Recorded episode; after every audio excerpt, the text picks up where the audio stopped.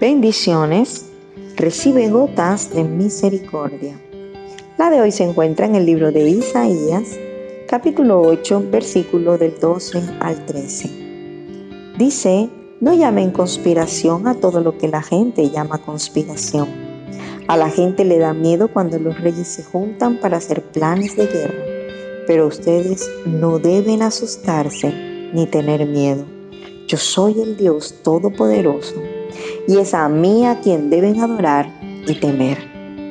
Vivimos tiempos difíciles de información y confusión, donde no deja de tocar a nuestra puerta la incertidumbre, que en ocasiones nos lleva a pensar que todo lo que se dice es cierto.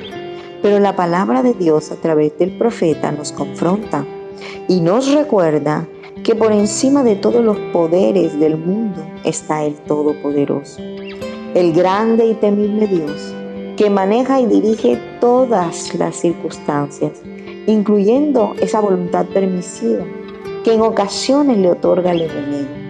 Por lo tanto, significa que Él tiene el control de todo y aunque decidiera acabar con todo, Dios siempre lo comunicará a sus siervos, por cuanto les considera gente de intimidad.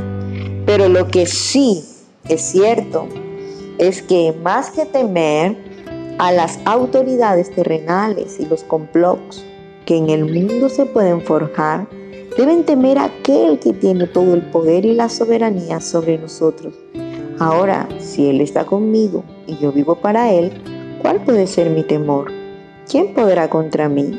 Entonces es tiempo de recordar quién es Él, quiénes somos y a quién adoramos. Por lo tanto, no te asustes, no tengas miedo y solo vive para Él. Que Dios te bendiga siempre.